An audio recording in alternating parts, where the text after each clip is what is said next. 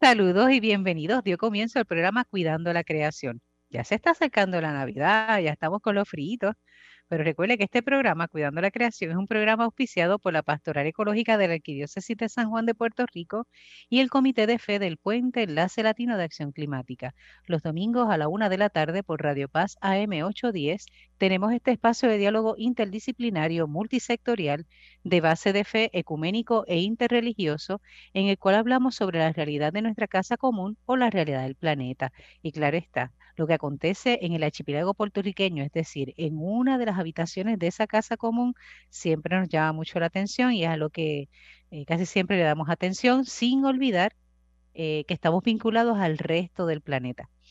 El programa será retransmitido por Radio Oro 92.5 FM los sábados a las 7 de la mañana y usted ahora puede por internet escucharnos a través de cualquier plataforma que le permita conectarse con las estaciones de radio de Puerto Rico y ahí puede buscar, si está los sábados a las 7 de la mañana, puede entonces buscar Radio Oro FM 92.5 o si es domingo a eso de la 1 de la tarde, pues Radio Paz AM 810 y de ese modo los puede escuchar. Claro, si se le pasa cualquiera de las dos fechas, sabe que hay una tercera opción que viene siendo escucharlo en formato podcast, que eso también, ¿verdad? Usted busque Cuidando la Creación y de ese modo nos puede encontrar no solamente el programa de hoy, sino los 340 y pico de programas que ya tenemos en estos seis años eh, de presencia en las ondas radiales de Radio Paz y de Radio Oro. Esta que le habla es la hermana Licia Vilés Ríos, dominica de la Santa Cruz, y hoy en la mesa de diálogo virtual vamos a dialogar con alguien que queremos mucho eh, y que es muy especial para este programa porque es de los originales, ¿verdad? Fue uno de los que originó este proceso y es nuestro gran amigo y hermano David Ortiz, director en Puerto Rico de la organización sin fines de lucro Vecinos Unidos por la Energía Solar. Bienvenidos, David. Hola, Liz, y saludo a todos los radio escucha. Sí, ese, a ese es el que yo le digo mi gringuito, así que ya todo el mundo sabe. Y claro está, ya está por ahí también doña Jacqueline Torres Mártir, a quien le damos la bienvenida. Saludos, hermana, saludos, David, qué bueno verte y escucharte, que compartamos el día de hoy. Y nuestros radio escucha, muchas felicidades en estos días de celebración navideña y, y qué bueno que nos acompañan. Sí, y quiero aprovechar eh, a dar las gracias a ti, Jacqueline, y a Amy Horta Rivera, que la semana pasada me cubrieron, ¿verdad? Eh, yo estuve en un asunto personal, parte de mi tratamiento de cáncer, y ellas eh, con mucho, con mucho esmero lograron sacar el programa. Ya lo escuché. Ya lo escuché y me gustó mucho, así que qué bueno, qué bueno, qué bueno. Me gustó mucho ese diálogo con Elisa y con, y con el agricultor, que ahora se me escapa el nombre, eh, pero fue muy interesante. Así que les animo a que busquen ese programa o los puedan escuchar, ¿verdad? Ya han escuchado tal vez el sábado, los que no lo pudieron escuchar el domingo. Así que, pero gracias de verdad. Fue de gran ayuda esa, ese suplirnos, de verdad. Somos un equipo, somos un equipo. Eso es lo bueno, ¿verdad? Cuando se hace en equipo trabajo en conjunto. Cuando una no puede, lo puede la otra. Así que esa es la belleza de la solidaridad y el trabajo coordinado. Bueno, don David Ortiz, no es la primera vez que usted está aquí, pero está aquí venido con varios sombreros distintos, ¿verdad? Siempre con la misma boinita, pero con sombreros diferentes. Correcto. Así que ustedes no lo ven, pero yo sí, está cambiándose las gorras, ¿está bien? Se está poniendo de boina a, gorra de pelota, así que por eso hace ese comentario y murmullito por lo bajo. Pero en esta ocasión vienes eh, como director en Puerto Rico de esta organización eh, conocida como Vecinos Unidos por la Energía Solar bien. Así que para que aquellos que te escuchan por primera vez sobre esta organización, eh, nos gustaría, ¿verdad?, que los puedas poner en contexto eh, dónde surge, por qué surge, ¿verdad? Eh, cuál es su ideal o cuál es su, meta, ¿verdad? Sí, so, United Neighbor empezó en el 2007, cuando el hijo de nuestra fundadora, Anya Schoolman, vio el documental en Inconvenient Truth eh, del vicepresidente Al Gore sobre el cambio climático y quiso hacer algo. Y uh pues como todos nosotros salió pompeado de ese documental, a lo mejor también un poco Eso estaba pensando, fue otra conquistada por ese, ese, proyecto. Exacto. Eh, mami, tenemos que hacer algo y decidieron poner paneles solares. Pero como muchos de nosotros en la casa, pero como muchos de nosotros no sabían por dónde empezar, no sabían si iban a tener los recursos, ¿sabes? En verdad no tenían la información, no sabían mucho. y, y, escuchaban de lo caro que eran los sistemas y, y tenían ¿sabes? mucho miedo porque pues, cosas que están ocurriendo en el mercado. Y, y decidieron ella eh, eh, eh, y él unir a los vecinos y, y, decidir, bueno, si lo, si lo queremos hacer, vamos a hacerlo todo como, un, como una comunidad y a lo mejor así pues, podemos sacar mayor provecho. y él y ella fueron de puerta a puerta tocándole la puerta a los vecinos y uniéndolos. Y ese fue el comienzo en el 2007 de todos los vecinos, eso fue en Washington, D.C., en Mount Vernon, la comunidad de Mount Vernon. 45 eh, vecinos se unieron y lograron la primera compra colectiva, lo que ellos llaman co-ops allá, o compra colectiva aquí. Y eso le ayudó a bajar el precio significativamente, eh, entre como un día un 20%, ¿verdad? Pero es, un ahorro mayor y tienes el apoyo de todo el expertise de todos los vecinos eh, ahora de la organización. Y nada, poco a poco fueron otras comunidades llegando a donde Aña, pidiéndole, ¿sabes? Cómo ella lo hizo, eh, querían, querían hacer algo similar. Pues ella se vio ayudándole a otras comunidades y luego a otros estados a hacer el mismo modelo. y ella iba y daba presentaciones, pero no todo el mundo lo captaba muy bien y ella terminaba yendo a ese estado a ayudarle a, organizar la cooperativa. Ahí que ella vio que había una necesidad para una organización que pueda ayudar a la, a la gente en esa área. Y a proveer información, información educativa de qué es un sistema solar, cuáles son los derechos de uno como un consumidor del sistema solar, todas esas cosas, cómo se, cuáles son los préstamos que están ahí afuera, cuál es el proceso,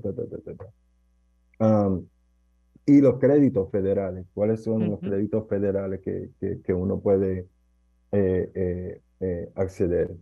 A diferencia de aquí, allá hay un crédito federal que en ese momento creo que estaba en como 20% o 25%. Imagínate un crédito que, que, que, se te dé en los, en, en, en los taxes al final del año de un 25% del costo del sistema. Es un ahorro inmenso, ¿no? y so, en ese caso, eh, la organización creció después, empezó en Washington y después de ahí creció a 11 estados eh, y como le mencioné, en Washington, D.C. y ahora en Puerto Rico. Eh, trabajan casi 60 empleados en la organización. y, y, y, son y, y, muchos de ellos son apoyo técnico y, y otros son organizadores como yo que son directores de, en ese caso del Estado y yo en mi caso de Puerto Rico. y trabajamos para mover las comunidades hacia la energía renovable, pero de una manera informada, que la gente pueda tomar decisiones bien informadas, que tengan el apoyo que ahora mismo no tienen cuando llega un, un, instalador y dice, mira, te podemos poner este sistema, ¿verdad? Pero ahora tienen a alguien que le puede decir, eh, ese sistema a lo mejor no es el tamaño correcto, maybe debes considerar esto en otra opción. O por el contrario, te están vendiendo algo muy grande para lo que realmente tú necesitas. Pídele algo más pequeño. O sea, toda esa información que ellos no tienen, la tienen ahora con solo United Neighbors. Y que es alguien que es neutral, no representa ninguna compañía, no representa ninguna marca, no tiene ningún interés más que ayudar a informar el, el el, el, consumidor a poder poner un sistema en su casa que es apropiado para lo que ellos necesitan. No un sistema que alguien, tú sabes, le vendió por, por otras razones. Sí, no, por beneficiarse solamente económicamente. No, y en estos días que hemos estado escuchando, especialmente a raíz del paso del huracán Fiona, ¿verdad? Que hubo tanta queja de reclamos de ciudadanos que tienen sistemas fotovoltaicos en sus casas y que las compañías pues no les han respondido, ¿verdad? Con la presteza, o si lo han hecho, pues los equipos no han sido muy buenos, ¿verdad? Se habla mucho de las, las querellas en DACO, Que, eso, tuvo mucho exposición. Sí, y eso tiene una combinación de diferentes cosas, porque hay instaladores, ¿sabes? Que no, no, no han sido muy buenos para el mercado, ¿verdad? O para, para la gente. Pero hay muchos instaladores que sí son buenos y son responsables y lo he estado viendo y lo he estado conociendo. Ha sido, o sea, bien nice, bien, un, placer conocer gente así. Um, pero también hay falta de información, como, o sea, las baterías, en, en, algunos casos las baterías no se puede, no se puede usar toda la energía en la batería porque si no hay que darle como un jump start para poderla, para ponerla a trabajar y después tiene que esperar al instalador. Pero si pasa eso después de un huracán, por ejemplo, y tiene 15 mil otra gente, pues ¿A quién le va a prioridad? es la cosa. So, la compañía no tienen tanta brigada, ¿verdad? Um, so, e, eso, esas son cosas que, que, es falta de información. Y igual, uh, sí, hay también instaladores que eh, en, en, vez de, de, de, ser claro, en vez de, de responder a tiempo, hay otros que subcontratan y después se apuntan los dedos. No, eso es, tarea de... Es culpa tuya, sí. Es no es tu responsabilidad, no mía. Es la cosa. So, hay muchas cosas que, que, que, son las razones por las cuales lo, de DACO está sucediendo. En programas anteriores que hemos tenido y que hemos estado hablando un poco sobre este proyecto, eh, o esta organización, digo.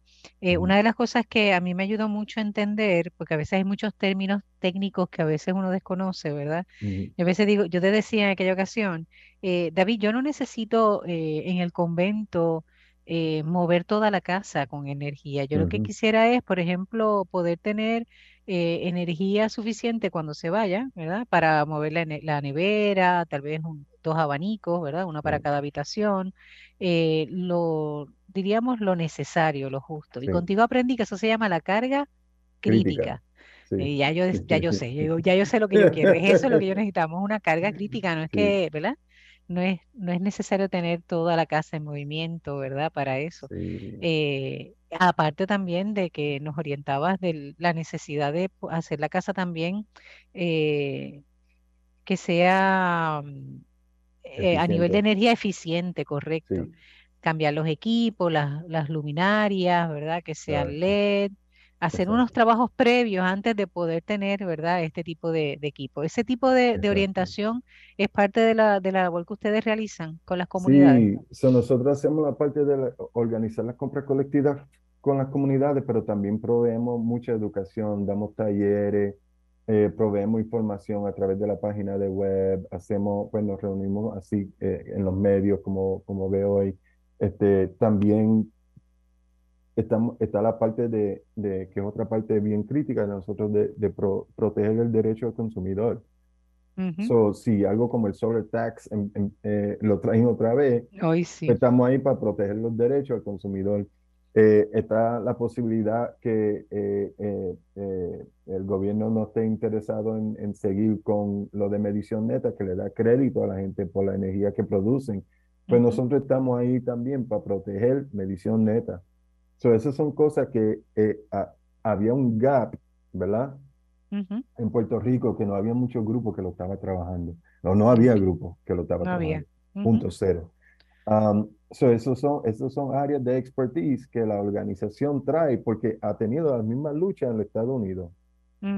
Y como ve lo que está pasando allá, y a veces eso llega acá, pues se pueden preparar de A veces, siempre llega acá. Sí, sí. Estaba tratando de ser neutral.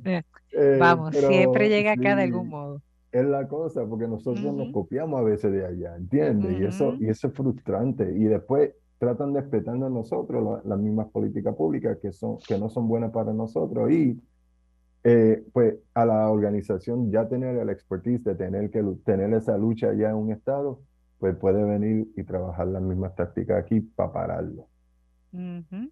Es interesante, ¿verdad? Porque es cierto lo que mencionas, tendemos a copiar y a veces los modelos que se tienen a nivel continente no necesariamente son eh, resultan de la misma manera efectiva aquí en una situación de isla o de archipiélago, que eso también hay que tomarlo en consideración. Hay muchos proyectos que se han hecho en Estados Unidos, acá se han replicado, pero, ups, acá no hay tanto espacio o acá es unas condiciones diferentes, ¿no?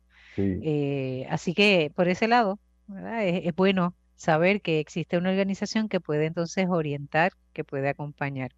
Actualmente tiene... Y eso no aplica a nosotros, Lizzy. Por ejemplo, en Estados Unidos mucho del alcance comunitario que lo hacen, lo hacen por correo electrónico o por las redes sociales.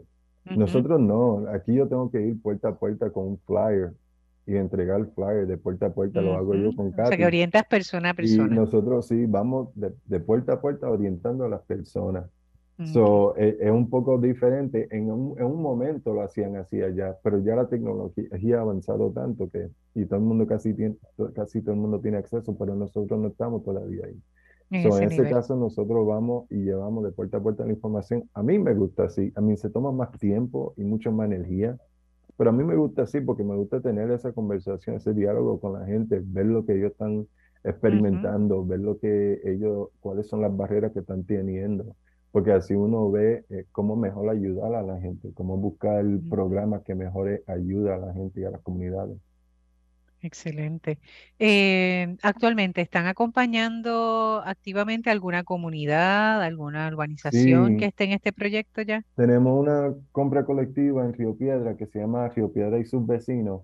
Eh, está compuesta de, de la, de la comunidad de Baldrich, University Garden, El Paraíso, Rupel, entre otras, eh, Vía Andalucía. eh, y, y esa compra colectiva tiene 62 miembros que se unieron juntos para hacer una compra colectiva y, y seleccionaron ya ellos mismos, porque nosotros no, no, no, no decidimos nada, nosotros facilitamos el proceso. Ok. Ah, le proveemos a ellos la información, le verificamos eh, eh, si cuando le dan la propuesta, la- cuando se selecciona una compañía, la compañía va y le da propuestas a ellos.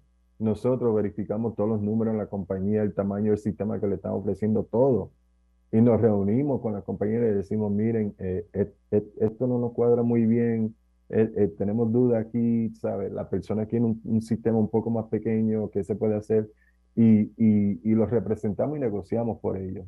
Ok. Um, so, toda esa parte eh, eh, es buena porque tú, tú puedes ver como eh, en el día a día cómo estamos de manera positiva ayudando a, una, a cada persona a lograr a, a- tener un sistema que sirva a sus necesidades, ¿sabes? De forma concreta. Um, y, y so, por esa parte me, me siento, me siento bien orgulloso porque me ayuda lo que, el trabajo que hacía al nivel de política pública en el puente, Ujú. lo estoy haciendo ahora de una manera más pragmática y aprendiendo a la misma vez. Um, so, eh, ha sido bien interesante el trabajo, de verdad que eh, eh, ver cómo la gente está agradeciendo tener una organización totalmente neutral que le pueda proveer esa Ujú. información y la reacción que estamos teniendo de una comunidad a otra, dice, ha sido increíble. Ah, y te pregunto, en esa compra colectiva, como le has llamado, ¿verdad? Ujú. Eh, ¿todo el mundo está, diríamos, recibiendo el mismo sistema o el mismo tipo de Mm, equipo? ¿O en esa compra colectiva se permite también la particularidad? Por ejemplo, tal vez en mi convento, por ejemplo, nosotros no tenemos aire acondicionado, así que no tenemos, ¿verdad? Una, eh, sería una carga menos, menos alta versus al vecino que tal vez sí tenga, ¿verdad? Aire acondicionado y que quiera correr toda la, toda la casa. Eh, ¿eso es posible en esa compra colectiva? Totalmente, eh, y eso es lo bueno, y, y que el proceso totalmente, ¿sabes? Desde el principio hasta, hasta antes que firme el contrato, es Ujú, sin compromiso ninguno. So, Ok. el que te uniste a la compra colectiva y ha pasado por el proceso no quiere decir que al final te tienes que sentir que tienes que firmar un contrato. Nosotros siempre se lo decimos a la gente. Esto es, o sea, ver, que lo vean como una oportunidad para aprender, para ver si es algo que le interesa y al final tomar una decisión. Y a lo mejor no lo hace ahora, pero en dos o tres años regresa a la compra colectiva a esa comunidad y tú dices, como pasó en University Garden con una señora que no, no participó en el primero, después eh, eh, e- ella participó, pero no firmó contrato. Pasaron dos años y recibió como 20 mil ofertas de diferentes compañías y ella dijo, no, yo no me muevo con nadie si no es solo United Neighbor.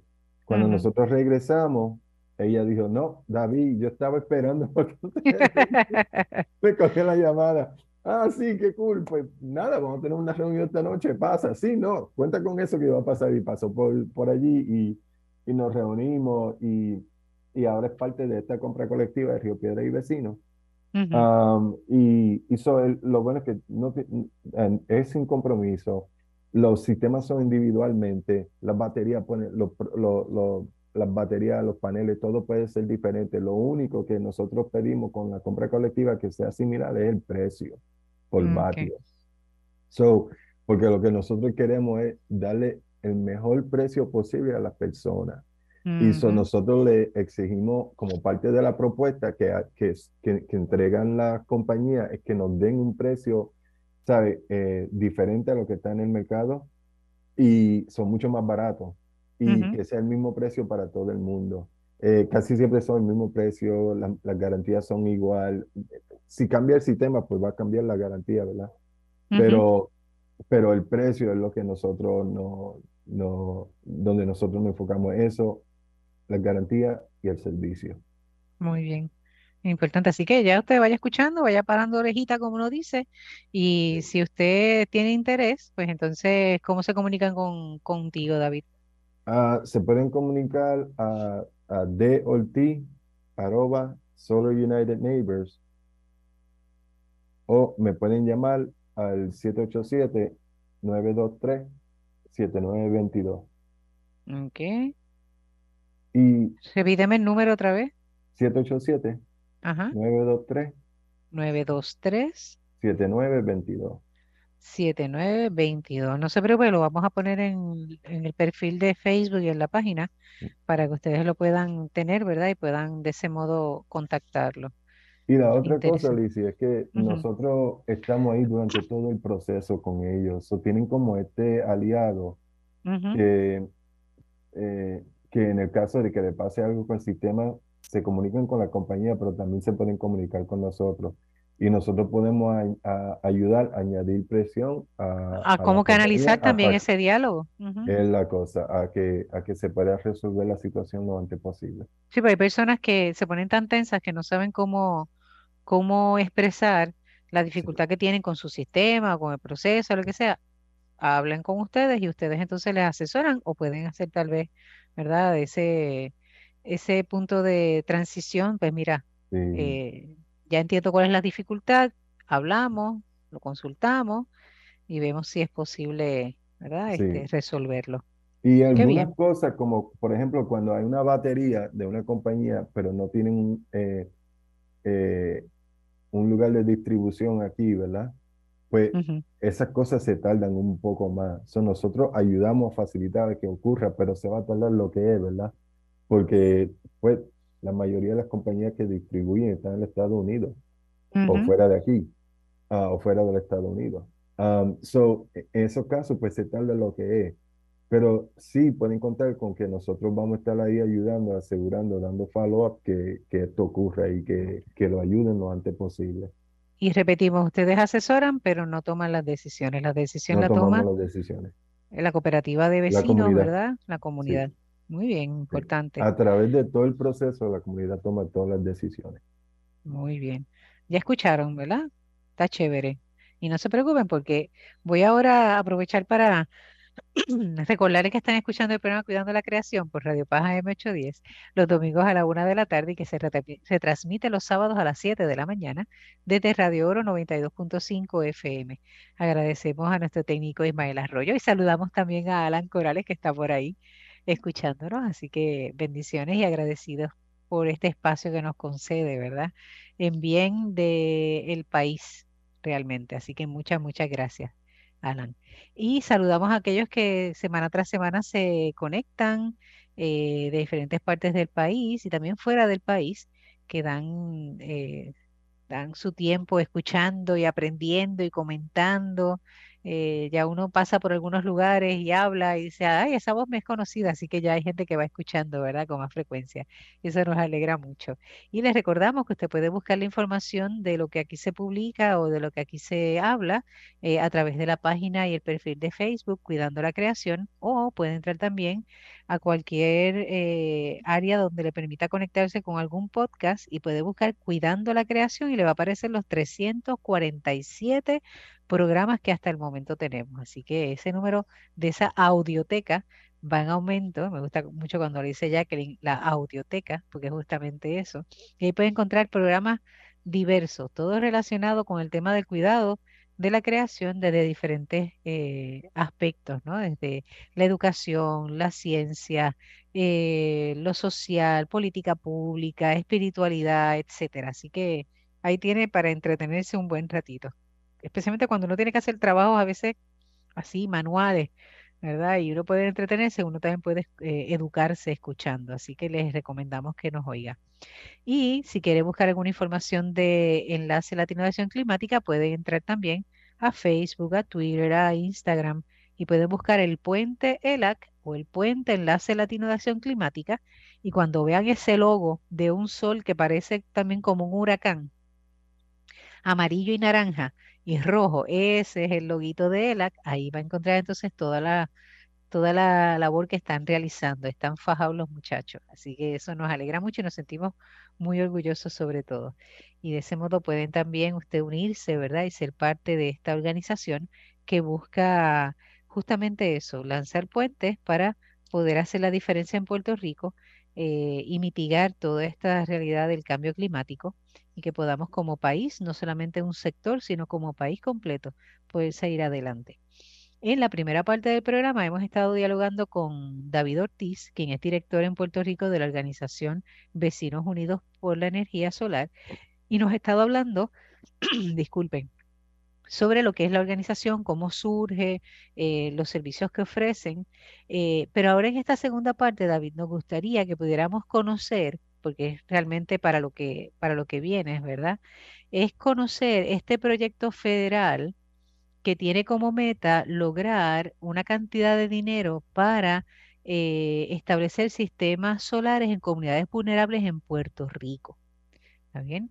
Eh, conocemos, Jacqueline y yo, un poco, ¿verdad? Lo que, lo que has estado trabajando, lo que han estado moviéndose, somos parte de eso también, pero nos gustaría que nos pongas al día, ¿verdad? ¿Qué es lo que está pasando? ¿Qué proyecto es este? ¿Quién lo está impulsando a nivel federal?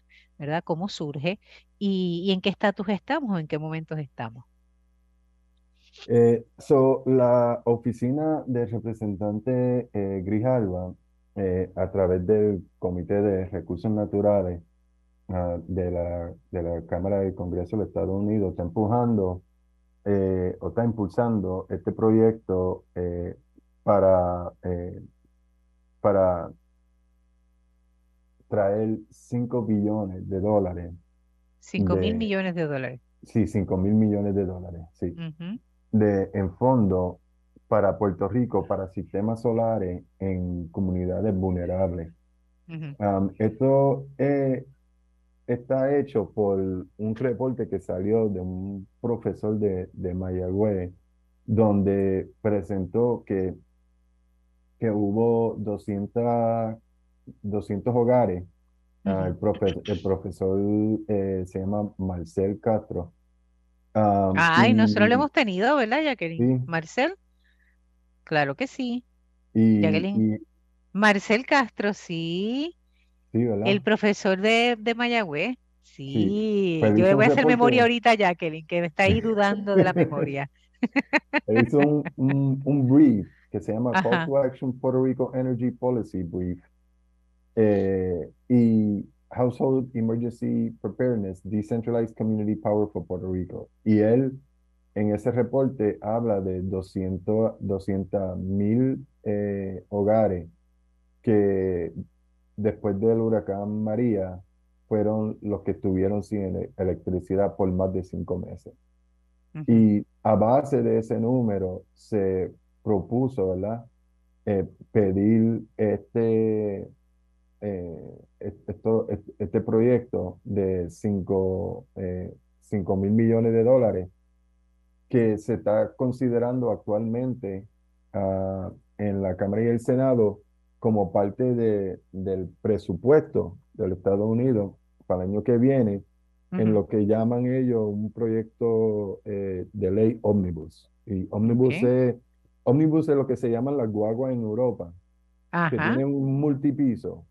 Cuando uno ve esa pues, es lo mismo, es, el mismo idea. el proyecto de ley eh, eh, contiene varios, varios presupuestos, ¿verdad? Okay. y, y, al unir tantos diferentes presupuestos de tantas diferentes áreas, pues lo llaman Omnibus Bill. y se está considerando actualmente, eh, posiblemente la decisión se tome tan pronto como el viernes ah, o tan tarde como el 23, la semana que viene. Y es por eso que nosotros unimos varios grupos, eh, casi 50 grupos, iglesias, organizaciones sin fines de lucro, negocios locales, ah, que son críticos, ¿verdad? Eh, para, para durante una, después de un huracán, para restablecer eh, energía en la comunidad. Y nosotros hemos estamos trabajando también eh, con diferentes grupos en el Estados Unidos para conseguir apoyo. Eh, hace poco otros grupos sacaron eh, una, una comunicación del Estados Unidos ah, con grupos también de aquí en, en, apoyo al proyecto de ley. Al principio no se sabía si era algo que se podía dar porque fue los republicanos quieren, quieren hacer unos recortes, ¿verdad? El presupuesto del año que viene, por los gastos que se han incurrido, eh, dado a, a, varias, a varias razones, ¿verdad? Eh, pero pero está, se, está, se está viendo como que si está la posibilidad de que pueda ocurrir. No eh, está la Casa Blanca era uno de los de, de los de, lo, de, la, de, de, de, la área donde más teníamos preocupación de si íbamos a recibir apoyo de la Casa Blanca o no, pero... Si hubiese eh, resistencia. y, y, pero hace dos semanas atrás, el presidente de Estados Unidos salió en favor eh, del proyecto, pero en vez de eh, 5 mil millones de dólares, eh, propuso 3 mil millones de dólares. Ah, que todavía es, mucho dinero, pero ahí sí vamos a perder como un, un tercer, una tercera una parte, tercera parte. de lo que queríamos lograr. so estamos nosotros todavía empujando para los 5 mil millones de dólares.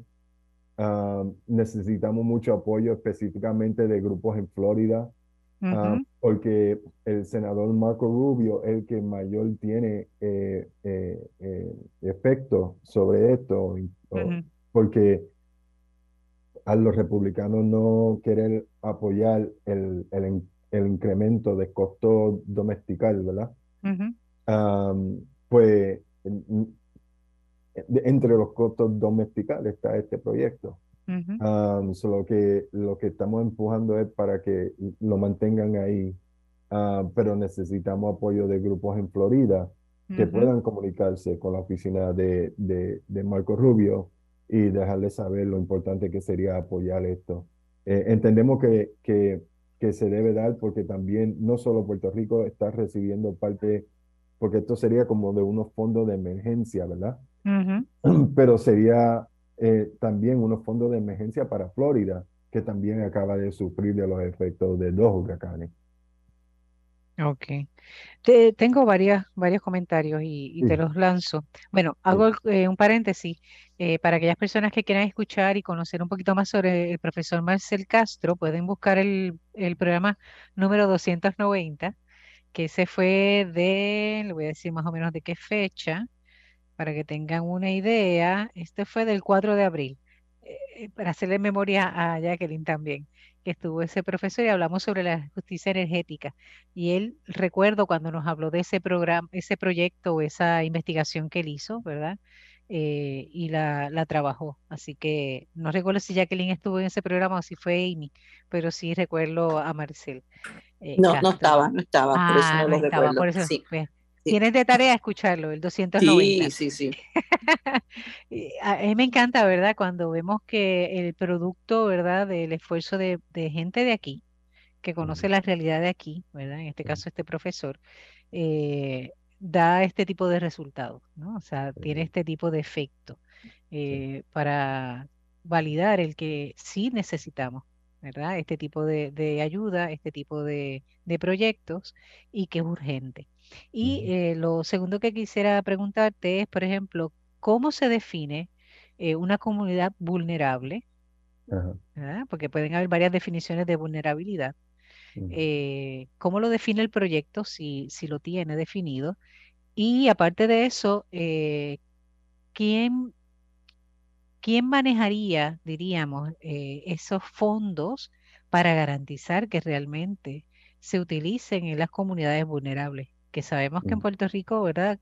Adolecemos de ese tipo de, de situación, de no tener eh, quien realmente respalde, quien realmente dé seguimiento a estos proyectos y que realmente se implementen. Sí. So, eh, buena pregunta, Lizzy. La, la primera todavía se está definiendo, eh, cómo se define en las comunidades vulnerables, pero para nosotros son esas comunidades que mayor, eh, que re- recibieron mayor impacto por Huracán María y, y Fiona, um, y tuvieron sin electricidad por, por más de cinco meses. En algunos casos, hay- ustedes saben, nosotros sabemos que en algunos casos fueron más de un año, un año y más de un Ujú. año.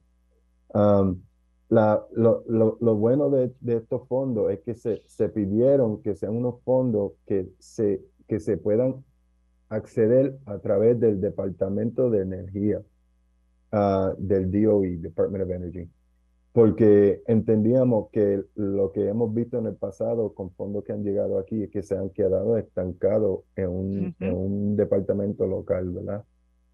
Y, y, y lo que no queríamos es que pase eso otra vez. Ok. El, y los fondos se pueden acceder en este caso mayormente por organizaciones sin fines de lucro y municipios. Y la razón por qué se propuso organizaciones sin fines de lucro y municipios es porque una de las cosas que vimos después del huracán María, después del huracán eh, Fiona, eh, lo vimos otra vez, que los primeros que llegaban como first responders a- a- al escenario a ayudar a la gente eran las organizaciones sin fines de lucro, las iglesias y los municipios. Ah, porque los municipios saben dónde están esos, esos bolsillos, Ujú. ¿verdad? De comunidades que, que están bien en las montañas, bien para adentro y no se pueden acceder. Ujú. Um, so, pensamos eh, que esta, esta sería la mejor manera de, de, de hacer ese dinero disponible para que, se le, para que le llegue el, eh, el dinero más rápido a las personas. Ujú. So, la idea es que el dinero se pueda usar eh, para cosas como microgrids dentro de una comunidad. Por ejemplo, ese modelo de Casa Pueblo que tiene un microgrid. ¿verdad? Y que varios miembros de la comunidad están conectados a ese microgrid. eh, varios negocios críticos están co- conectados a esos microgrid. Organizaciones eh, sin fines de lucro también pueden estar, y eso incluye la iglesia, pueden estar conectados a ese, eh, pueden estar conectados a ese microgrid. Y eh, también está abierto a, a, a, a, poder tener sistema solar en techo de residentes, ¿verdad? Que están en estas áreas, ¿verdad? So, so, no van a ser sistemas súper grandes, ¿verdad? Como lo que la gente está pagando, pero son sistemas, por lo menos, que va a suplir esa, esa, Carga esa, crítica. esas cargas críticas que estábamos hablando ahorita, exacto. Y, y so, lo que queremos es que le, le llegue a las personas que más lo necesiten lo antes posible. Y por eso que esa ruta se designó así y se diseñó, se, se, se, se diseñó así.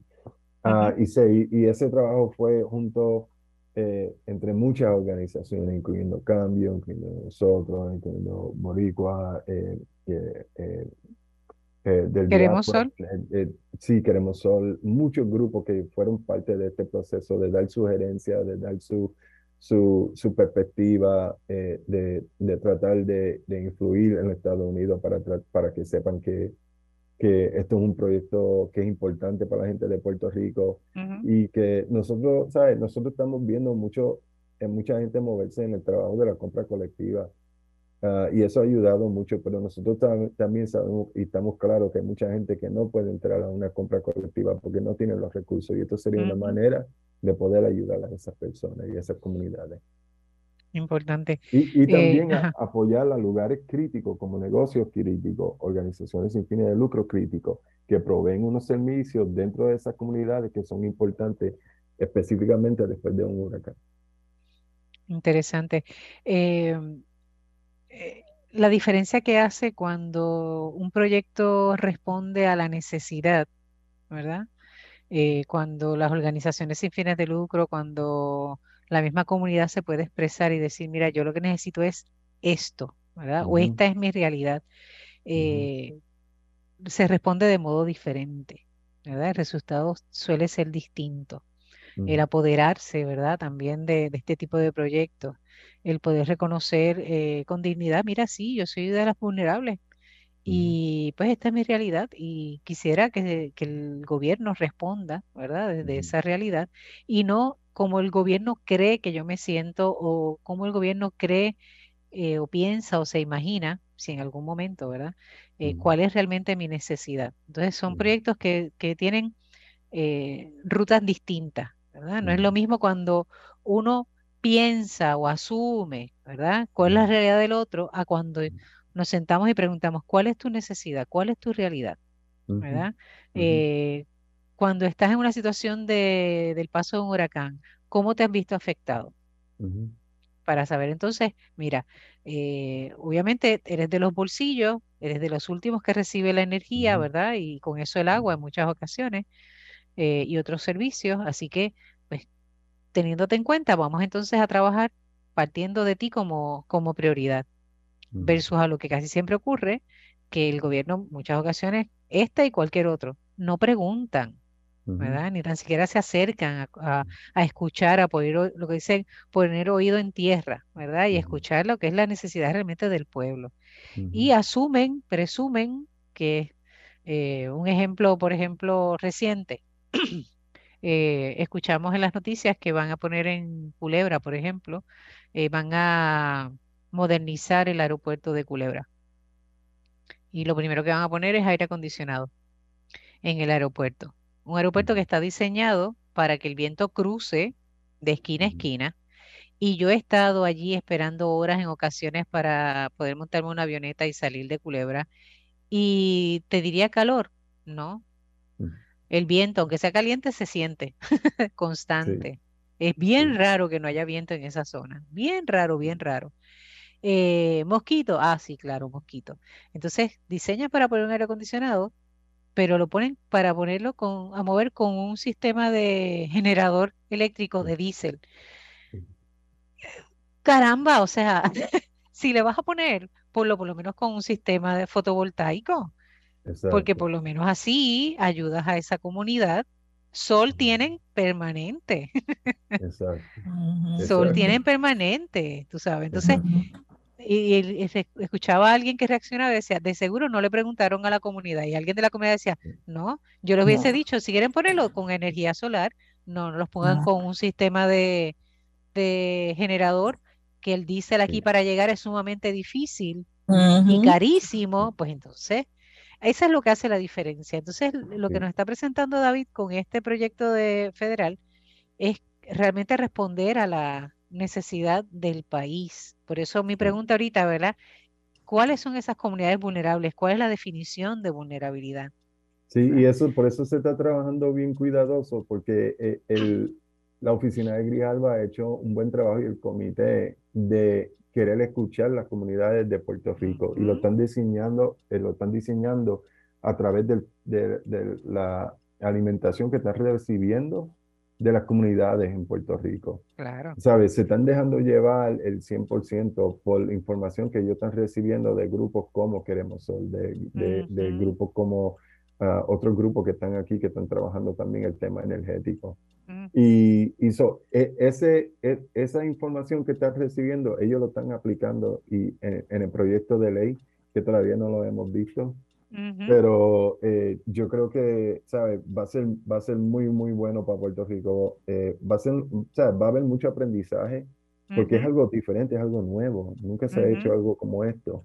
Ah, pero yo creo que va a ser bien importante y bien crítico en términos de, de las comunidades que más lo necesitan. y, y, eso es el enfoque, es llegar a estas comunidades que más lo necesitan, porque eh, lo que no queremos es que ocurra, que sabemos, estamos en el expreso de los huracanes, estamos en el medio del expreso, siempre van a pasar, ¿verdad? Lo único que están pasando más intenso, se están tomando mucho más tiempo, se están quedando mucho más tiempo ah, por el cambio climático, pero... No corren, pasean por aquí. Exacto, pero es el, el, estar mejor preparado y que y nosotros ya sabíamos que un huracán categoría 1 como el de Fiona no iba a hacer lo que nos hizo. Ya eso se sabía, ya todos nosotros lo sabíamos porque todavía estábamos frágiles. La idea es que con esto ayuda a crear mayor resiliencia entre otros eventos así. Eventos Definito. Jacqueline. Sí, no, lo, quería volver para atrás al comentario de que lamentablemente nuestros gobernantes y los burócratas no acaban de entender que todos los proyectos y los planes de, de la isla, del archipiélago, deben incluir el componente de la comunidad y siempre están de espaldas a las personas, a las comunidades. Y si, es de, y si desde diseño incorporan esa participación representativa ciudadana, estaríamos este, evitándonos tanto eh, malestar social, tanto, o sea, ¿verdad? Que, eh, que tenemos ahora mismo, porque tenemos que esperar a que después que hagan los diseños y hagan, presenten esas propuestas, darnos el premio de consolación de participar en vistas públicas, entre comillas, ¿no? Porque todos sabemos lo que son las vistas públicas en este país, que son pro forma.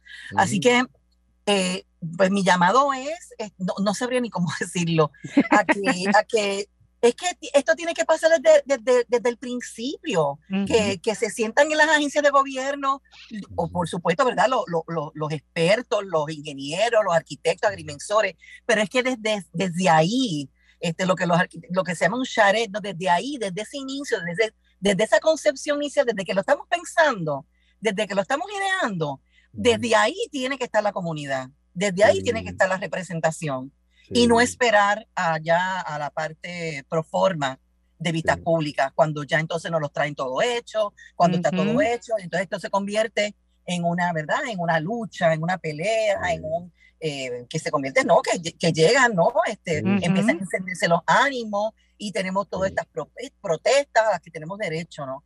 Así que eh, ojalá, ¿verdad? Que estas nuevas generaciones que veo que están tomando el mando en, en agencias de gobierno, que se están formando, que son nuevos profesionales, eh, tengan esa sensibilidad y creo que la tienen, porque, por ejemplo, de escuelas eh, profesionales como de arquitectura, tenemos unas, unas escuelas, este, unos grupos de arquitectura comunitarios, ¿no? Que hacen eso, esas sesiones de diseño desde la comunidad eh, estamos hablando pues, de desarrollo sostenible, estamos hablando de diseño sostenible. O sea que yo tengo fe que en los próximos eh, 6, 7, 8 años, estos profesionales que vengan a, hacer gobierno, a estar en las agencias, pues eh, incluyan de una vez y por todas a las personas que representan a las comunidades en esta, en la, desde la ideación, como diría yo, ¿no? Pues desde la idea, claro. Desde la idea, desde la idea.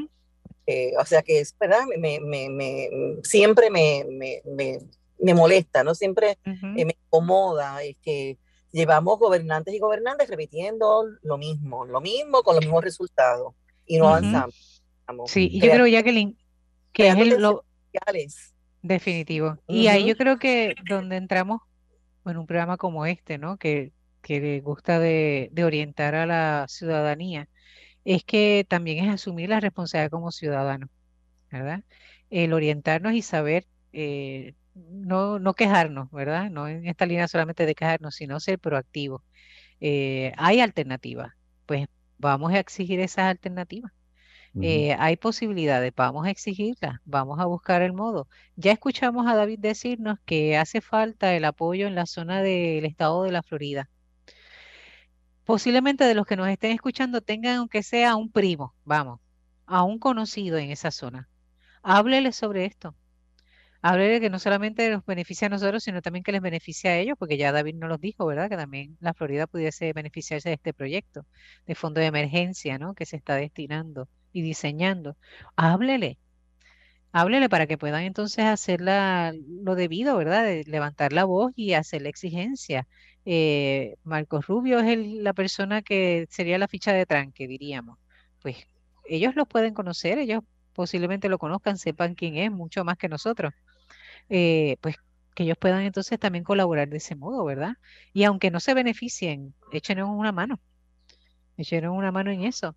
Eh, ya de acá en Puerto Rico hay organizaciones eclesiales, lo sé por conocimiento, ¿verdad? Mi congregación en eso apoyó y sé que también eh, la Iglesia Católica de algún modo también ha hecho su, su aportación. eh, de endosar este tipo de proyectos, ¿verdad? Así que darnos un empujoncito adicional como ciudadano, ese familiar, ese conocido que usted tenga en Estados Unidos, háblele sobre este proyecto y esta posibilidad, eh, que lo va a decir que es que no hay garantía, pues nada hay garantía, en nada hay garantía, pero peor es hacer nada. ¿Está bien? Peor es hacer nada. Así que yo creo que por ese lado, ¿verdad? Motivarnos a que eh, al conocer sobre este proyecto y esta posibilidad de que comunidades vulnerables en Puerto Rico puedan, puedan y podamos, me voy a incluir, ¿no? Podamos beneficiarnos de este tipo de, de fondos que nos ayude a tener un sistema de energía donde nos quite la tensión el saber que si se nos va, ¿verdad? Por, por eso del huracán o lo que sea, al menos se va a mantener ese medicamento, ¿verdad? En buenas condiciones, eh, que se pueda dar la terapia respiratoria a la persona que lo necesita, ¿verdad? O sea, más allá de, de los lujos de agua fría y, y de refresco frío y de aire acondicionado, lo que es realmente esencial a la hora de la verdad y que lo vivimos en María y que Fiona nos lo recordó de algún modo, ¿verdad? Pues mira, es posible. Así que yo creo que, que es importante que podamos hacer ese empujón. Así que David, eh, allá, en, cuando digo allá me refiero en la Florida o en Estados Unidos, eh, ¿cuál sería el proceso? A escribirle a... Escribirle a Marco, al senador Marco Rubio y decirle lo importante que es que también apoye eh, el proyecto de ley de 5 mil millones de dólares para sistemas solares para comunidades vulnerables en Puerto Rico. Muy bien, así que eso es una gestión que se puede realizar, eh, es viable, es posible, así que vamos a, vamos a ello. Vamos a ello porque de verdad que cambiaría la vida de mucha gente. Y claro está, también nosotros, ¿verdad? Exigir una vez se logre, con el favor de Dios, poder entonces mantener también eh, la lupa, ¿verdad? Estar vigilando de que realmente eso se pueda implementar. Y yo me imagino, David, que un ejemplo se llega a concretar ese proyecto y que a través del Departamento de Energía de Estados Unidos se pueda entonces reclamar esos fondos. Eh, me imagino que tu organización, como algunas otras, podrán ayudar a las personas eh, obviamente de las zonas vulnerables a, a poder acceder a esos servicios. Sí, un- una de las cosas que nosotros hacemos es eh, organizamos diferentes documentos informativos y lo ponemos en la página del website, hacemos talleres para que la gente sepa cómo hacer el, eh, los fondos, al igual que como los créditos eh, federales que la- los individuos no lo pueden hacer, pero las organizaciones sin fines de lucro y la iglesia eh, lo pueden hacer y lo- los créditos para comprar carro eh, Eléctrico. eléctrico que aquí sí los individuos sí lo pueden hacer. Ok.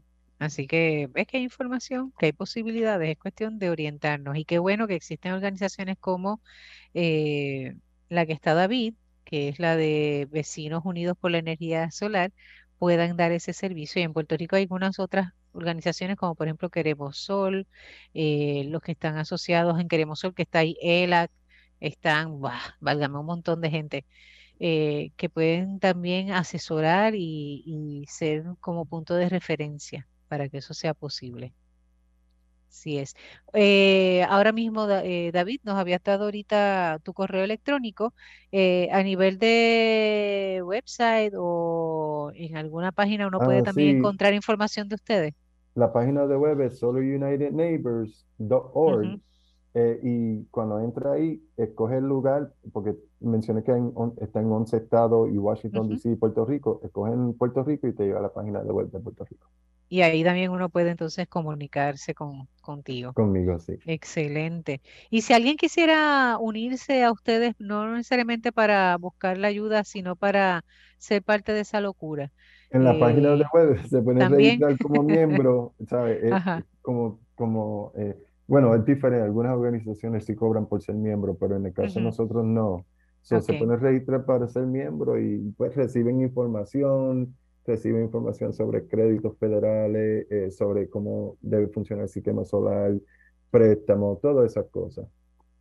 excelente. Así hay gente que pueda, ¿verdad? Tal vez tener el interés y ayudarte, porque eso es parte. Súper. Sí, sí, Sí, es necesario, Es necesario. muy necesario. Qué Sí. bien. Jackie, te veo por ahí ya en tus labores y en tus deberes, pero espero, espero que, que sigas bien. Gracias, gracias. A ver, hermana y David, que en estos días nos ha tocado muchas veces hacer el programa y conectarnos por Zoom, por esta maravilla virtual, este, eh, en el carro manejando. Así que por lo menos los escucho, aunque no participe mucho, por eso es que estoy un poquito calladita, ¿verdad? Porque es que concentrarse en la calle. Eh, pero me gusta estar, me gusta estar este, y escuchar el, ¿verdad? la creación del programa. este, porque si no, a veces se pasan los días y entonces eh, me pasa como, como el programa de Amy y tuyo, que, que no, no, lo había escuchado. el de Marcel Castro, 290. Sí, así que tengo esa asignación. Pero gracias, gracias a la, gracias a la maravilla de, la tecnología, pues nos mantenemos en contacto. Así, que, David, qué bueno verte, hermana. Igual. Que, estás, que te veo bien. Salud, mejorando. Y a nuestros amigos Radio Escucha, pues gracias por, estar con nosotros. así es. Y les recordamos, ¿verdad?, que tenemos un deber, ¿verdad?, a nivel social eh, de buscar el bien común de todos, no de una sola porción, ¿verdad? Pero dentro de ese bien común, obviamente las personas vulnerables son las personas a las que tenemos que darle mayor atención. Eh, eso es parte de la tarea de un país responsable y de una ciudadanía responsable. Así que eh, agradecemos a David el que nos haga memoria, ¿verdad? Desde la labor que realizan en esta organización Vecinos Unidos por la Energía Solar, por toda la labor que realizan, extiende nuestro agradecimiento. Eh, gracias por amarnos, ¿verdad? Como, como pueblo y buscar siempre nuestro bienestar. ¿Muy bien? Así que muchas gracias, David, a ustedes. Y gracias a ustedes que nos escuchan y sabemos que tenemos una responsabilidad. Llame a su familiar, llame a su conocido que vive en Estados Unidos Háblele sobre este proyecto y la posibilidad de que ellos puedan hacer la diferencia y que cada puertorriqueño y cada persona que vive aquí en este país se lo va a agradecer eternamente si eso se logra. Bien, seguimos cuidando la creación. Hasta la próxima semana. Dios les bendiga.